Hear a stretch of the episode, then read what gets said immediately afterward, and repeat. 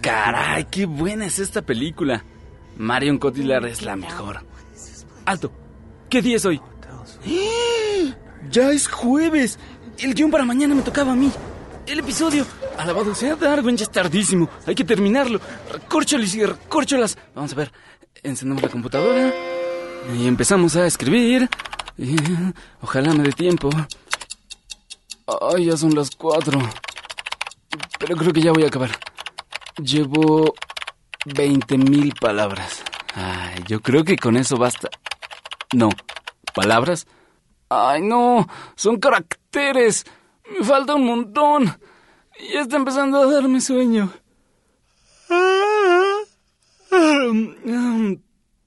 Ay, ojalá no me quede dormido. Dormido. El Instituto Mexicano de la Radio presenta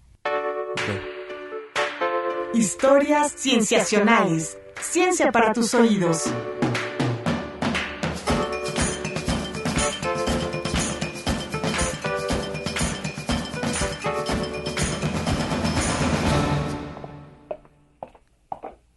Ya voy, ya voy, ya voy, ya voy. Eh, déjenme pasar, por favor. Vengo a grabar. Gracias.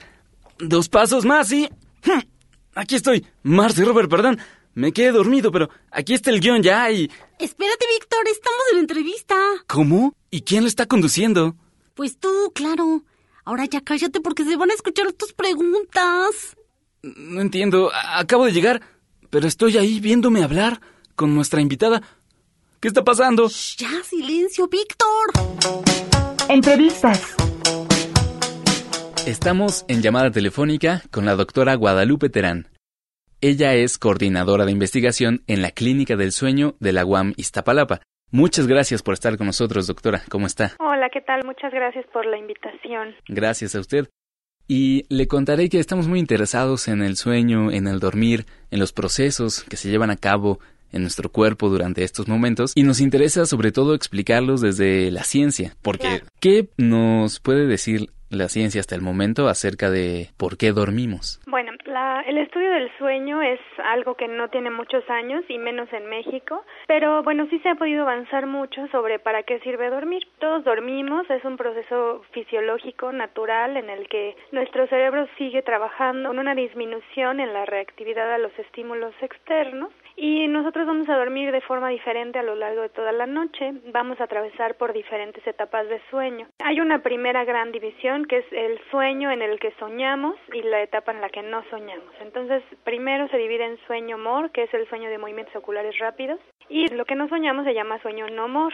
Dentro del sueño no mor hay tres etapas, dos etapas que son de sueño ligero, en el que se considera que bueno es la transición entre estar despiertos y quedarnos dormidos y pues digamos que el periodo de tiempo más superficial, donde estamos más receptivos a los estímulos externos, más reactivos al medio, pero estamos descansando. Después entramos al sueño profundo, que es la etapa de sueño 3. En este sueño profundo pasan cosas como, por ejemplo, se libera la hormona de crecimiento, que como su nombre lo dice, pues bueno, es fundamental para el desarrollo. Y por último, la etapa en la que soñamos. Estas cuatro etapas se van a presentar alternadamente a lo largo de la noche, haciendo ciclos de sueño. Y un adulto sano eh, va a tener alrededor de cuatro a cinco ciclos de sueño, que van a durar entre una hora y una hora y media y cada vez que termina uno de estos ciclos podemos tener un despertar, bueno, que podemos hacer consciente o no, pero bueno, más o menos así se estructura una noche de sueño normal. Estudiando esto se ha visto que alguna de las funciones del sueño es, por ejemplo, restaurar al organismo, hacer que descansemos, que recuperemos la energía perdida. Otra función importante es que pareciera que hay un papel en la consolidación del aprendizaje y la memoria. Entonces, por ejemplo, cuando estamos soñando, Muchas veces soñamos cosas que vivimos en el día o, por ejemplo, si estuvimos en un proceso de aprendizaje, a veces solo soñamos. Esto es porque estando dormidos en esta etapa repetimos la información que tuvimos a lo largo del día y nuestro cerebro discrimina entre aquella que es útil y la que no, y la que sirve la guarda en su almacén de memoria y la que no la vamos a desechar. También se sabe que el sueño ayuda a regular procesos como el control de peso, ya que cuando dormimos se liberan sustancias que regulan el apetito y la saciedad. Hay cambios metabólicos a la hora de dormir Y bueno, también se sirve dormir para la maduración cerebral, por eso los bebés tienen que dormir muchas horas y sobre todo en esta etapa de sueño en la que soñamos. Entonces, bueno, estas son algunas ideas, todavía falta mucho por estudiar, pero digamos que la ciencia se ha acercado desde todas estas vertientes, ¿no? Entiendo, doctora, son muchas funciones. Pero a mí me interesa saber qué tanto podemos interpretar nuestros sueños, esa fase de la que habla, en la que soñamos, y sobre todo... Vic, ¿con quién hablas? ¿Sof? ¿Qué? Pero... eh, eh, hace un segundo estaba en entrevista con la doctora... Mm, mm, Sof, tengo algo que decir. A ver, dilo. Tal vez, tal vez, estoy soñando justo ahora. No creo, Vic. ¿Lo dices por esos zombies que justo ahora están viniendo hacia acá? No, zombies, corre, Sof. No, Vic, a ver, no te preocupes. Son amigos. No, debemos correr. ¿Por qué no puedo correr bien? ¡Ah! Me van a alcanzar. Vic, Vic, ven a tomar té con nosotros.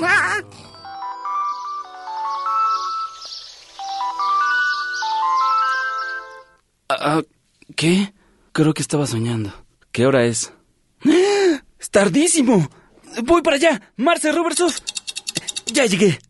Perdón, me quedé dormido y... y- Shh. Víctor, estamos en entrevista. ¿Qué? ¿Cómo? Sí, en llamada telefónica. Ahí estás, tú entrevistando a la invitada. No, pero...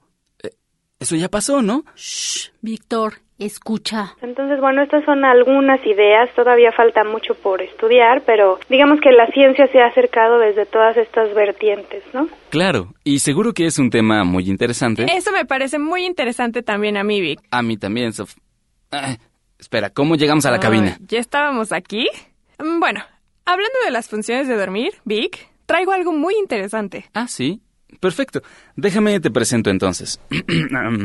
Nos acompaña también Sofía Flores, que es parte del equipo de historias cienciacionales, que nos va a platicar algo sobre la función de dormir. ¿Cómo estás, Sof? Muy bien, ¿y tú, Vic? Sí, bien, gracias. Vamos a la sección. Ciencia en el mundo. ¿Qué nos vas a contar, Sof? Mira, Vic, fíjate que en octubre del 2013, unos científicos de la Universidad de Rochester y de la Universidad de Nueva York, en Estados Unidos, descubrieron una probable función adicional para el sueño. Al parecer, dormir limpia el cerebro de moléculas tóxicas. Ay, a ver cómo está eso. Los investigadores inyectaron un tinte de color en el cerebro de ratones, de forma que podían observar cómo se mueve un líquido llamado fluido cerebroespinal entre las neuronas y las otras células del cerebro. Este líquido se movía muy poco cuando los ratones estaban despiertos. Lo interesante sucedió cuando los ratones se dormían, pues el fluido comenzaba a transitar muy rápido entre las células. Los investigadores se dijeron sorprendidos por lo poco que fluye el líquido cerebroespinal cuando los ratones están despiertos. Entonces, para probar la idea de que el espacio entre las neuronas cambia entre el estado consciente e inconsciente, utilizaron electrodos insertados en el cerebro de ratones para medir directamente el espacio entre las neuronas. Entonces lo que ellos observaron es que el espacio aumentó 60% cuando los ratones estuvieron dormidos o anestesiados. Y por eso fluía más el líquido. Exactamente. Ah. Entonces, esta fue la idea que les dio de que el cerebro se limpia mientras uno se duerme. Para confirmarlo, los científicos buscaron una molécula en el cerebro de los ratones llamada beta-amiloide, que es una proteína cuyos niveles altos están asociados al Alzheimer. Los científicos encontraron que la beta-amiloide desaparecía del cerebro más rápido cuando los ratones dormían que cuando estaban despiertos. Mm, Entonces sí se puede decir que se estaba limpiando. Exacto, cuando estaban durmiendo. Este trabajo tiene implicaciones importantes para múltiples desórdenes neurológicos, ya que el sistema linfático, que es por donde corre este fluido cerebroespinal, Ujú. puede ser el nuevo blanco para tratarlos. Y también resalta el papel del sueño porque significa que necesitamos dormir para limpiar nuestro cerebro, Vic. Eso me parece muy, muy interesante, Sof. Entonces vamos a ver, si en estos momentos yo estuviera dormido, porque tengo la impresión de que algo así podría estar pasando. No lo sé de cierto, pero lo sospecho. Si estuviera dormido, entonces no solo estaría consolidando mi memoria, como nos dijo la doctora Terán, sino también estoy limpiando mi cerebro. Así es, Vic. Ok, y parece, sí, que regresamos a la cabina. ¿Será que efectivamente esos sueños que tenemos significan algo más que la consolidación de la memoria? ¿Se puede hablar de una interpretación de los sueños desde una perspectiva científica? Pues parcialmente. Digamos que todos soñamos. Esta etapa se presenta aproximadamente el 20% del tiempo que dormimos. Y eh, bueno, a veces los recordamos y a veces no, y eso depende del momento de la noche en que nos despertemos. Si nosotros estábamos soñando y en ese momento nos despertamos, hay más probabilidades de recordar el sueño. Si nosotros estábamos en otra etapa, pues probablemente no lo vamos a recordar, aunque pues se pueden entrenar esta situación. Desde la psicología se ha hecho mucho estudio sobre las ensoñaciones y su significado o su relevancia en tratar de interpretar estas cuestiones del inconsciente y la conducta y demás.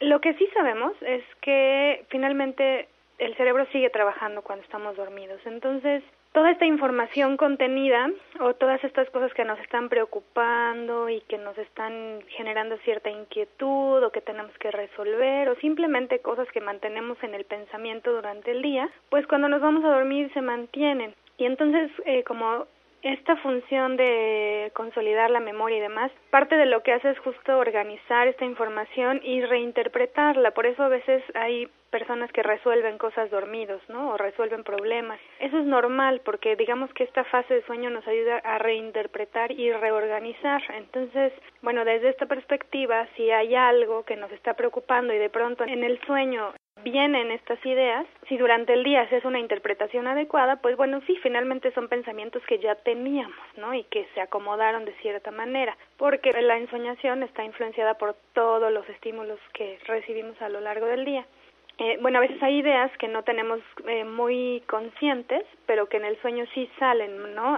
bueno, se hacen un poco más visibles. Entonces, eh, pues digo, quien más lo aborda la psicología es la psicología, pero yo creo que desde la ciencia sí podemos dar esta interpretación, ¿no? O sea, el cerebro sigue funcionando, lo que pensamos eh, sí se puede organizar y sí se pueden resolver problemas. Entonces sí vale la pena hacer una interpretación, pero personalizada, obviamente, ¿no?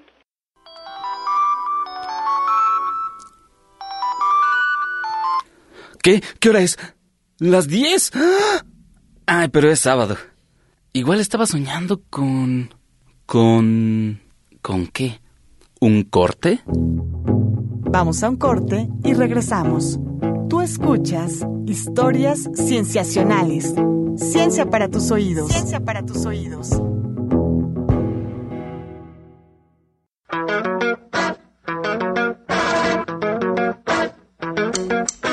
Estamos de regreso en Historias Cienciacionales. Ciencia para tus oídos. Ciencia para tus oídos. Qué curioso eso que estuve soñando la otra vez. Soñé que regresábamos a historias cienciacionales para hablar del dormir y los sueños. Y que se me había hecho tarde.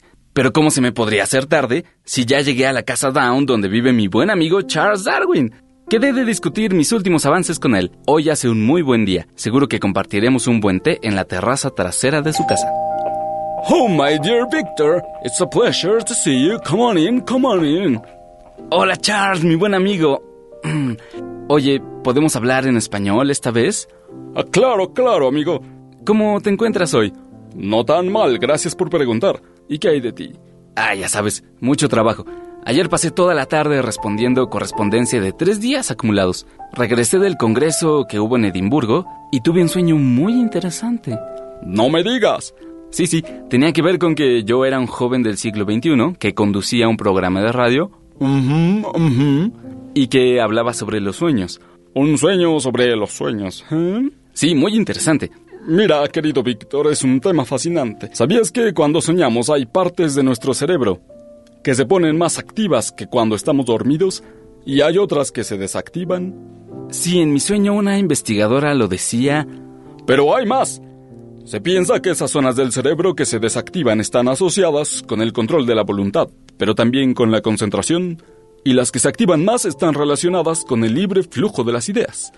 Y curiosamente, se han encontrado similitudes entre el cerebro que está soñando y el cerebro de los músicos de jazz cuando están improvisando. Ya veo. ¿Será por eso que hay quien ha resuelto problemas al dormir? Ah, sí. La inspiración de Morfeo. Paul McCartney dice que soñó la melodía de Yesterday. Y Robert Louis Stevenson también dice que soñó la historia de su fabulosa novela El Dr. Jekyll y Mr. Hyde. Y el magnífico Dalí era un experimentado. Parece saber mucho sobre sueños, Charles. Y no te he hablado de los científicos. Seguro has oído hablar de Kekulé. Auguste Kekulé el químico alemán que dijo que la estructura cíclica del benceno se le ocurrió cuando soñó con una serpiente que se muerde la cola, pero que no más bien se le ocurrió cuando vio el fuego en su chimenea. El buen August dice que tuvo una ensoñación mientras veía el fuego. No es claro si se quedó dormido, pero hay otros que sí dicen claramente que han soñado con hipótesis que después resultaron ser ciertas. Mi amigo y colega, el paleontólogo americano Louis Agassiz, estaba teniendo problemas para entender la forma de un pez fósil incrustado en una roca. Si se equivocaba podía romperlo al extraerlo. Pero después de un par de noches soñó una forma extraña para el pez. Pero se arriesgó y al final resultó ser la forma cierta. Tal vez en el sueño fue consciente de cosas que ya había visto en la roca, pero que le habían pasado desapercibidas en el momento. Charles, entonces, vámonos a dormir ahora mismo. Es una buena idea, amigo mío. Me recostaré en esta nube. Y yo en esta tortuga. ¿Qué? ¿Soñando de nuevo? Te quedaste dormido en la cabina, Vic. Estuvo muy chistoso. Es que creo que no he dormido muy bien últimamente. Espera un momento. ¿Por qué tú eres yo y yo soy tú? ¿Cómo? Sí, que yo soy Víctor. Estoy en el cuerpo de Sofía. ¿Y tú qué eres, Sofía? ¿Qué dices? Si siempre hemos sido así. Ah, ok. Bueno, sigamos con la entrevista. Usted nos habló anteriormente de la duración del ciclo de un adulto sano. Pero ¿qué pasa cuando estos ciclos se ven modificados? ¿Qué pasa con esto que se llama trastornos del sueño? Bueno, un trastorno del sueño lo podemos definir como cualquier tipo de evento que altera la cantidad o la calidad de nuestro sueño. Aquí lo importante es que la persona duerma las horas que requiere. Una persona, bueno, la mayoría dormimos de seis y media a siete horas y media y con eso nos sentimos bien. En los eventos que se pueden presentar en la noche y que alteran el sueño, por ejemplo, está el ronquido. Roncar no es normal. Una persona que ronca no está respirando bien y eso puede alterar su calidad de sueño. Según la versión más reciente de la clasificación internacional de los trastornos de sueño, hay alrededor de 80 enfermedades que afectan el dormir.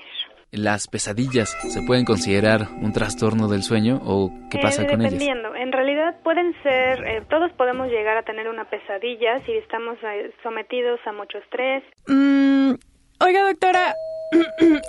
Oiga, doctora, un segundo, por favor, porque parece que están llamando a la puerta. ¿Sí quién es? No, no, zombies. ¡Ah! ¡Por favor, ayuda! ¡Ah! Ay, perdón, doctora, creo que estuve soñando despierto. Ya ni sé. Pero le decía, finalmente, ¿qué pasa con esto que se llama popularmente que a uno se le sube el muerto? ¿Es un evento de sueño? De hecho está ligado con la pesadilla, a veces se pueden presentar juntos. En la parálisis de sueño lo que sucede es que nosotros estamos dormidos y de pronto hay un despertar parcial, pero en este despertar no podemos movernos porque cuando soñamos perdemos el tono muscular. Se cree que esto es para evitar que actuemos nuestros sueños. Entonces, cuando hay una parálisis, abrimos los ojos, pero el cuerpo no ha recuperado el tono muscular. Por eso esta sensación de que hay alguien encima de nosotros que no nos deja movernos. Y se puede acompañar de alucinaciones auditivas, visuales o sensoriales. Entonces, la persona incluso puede sentir que hay alguien en su cama, que vea algo, que escucha y todo esto dura un par de minutos y después termina el evento, el paciente abre los ojos, se empieza, empieza a mover y no pasa nada. Pero bueno, solo hay que observar y relajarse, tomar en cuenta que es un trastorno de sueño y que no pasa nada. Claro, pues es algo que nos preocupa a todos, porque... Un momento, todos.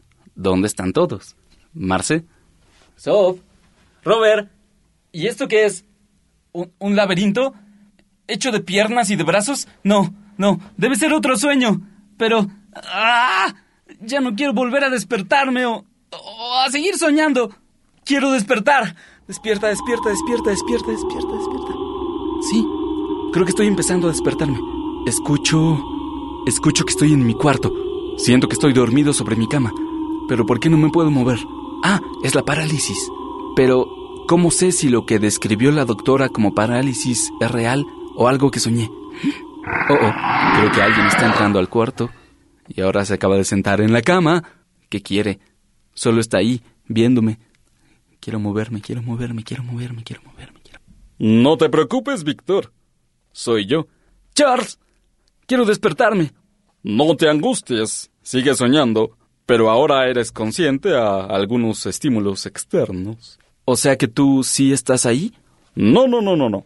Yo soy parte de tu sueño. Vengo a darte un consejo. O sea que esto sí es una parálisis. ¿Y cuál consejo es? ¿Tiene que ver con qué hacer con mi vida ahora que ya no soy estudiante? ¿O, o, o es un problema sobre la evolución de la vida que debo resolver? ¿Acaso quieres que te desmienta? ¿Quieres que haga una segunda parte del origen de las especies? ¿Quieres que busque un tesoro enterrado bajo el árbol de tu casa? ¿Qué, Charles? ¿Qué? Que te despiertes, porque ya es tarde. ¿Eh? ¡Ah! ¡Ay! Ahora sí, esta es la buena. Voy para allá.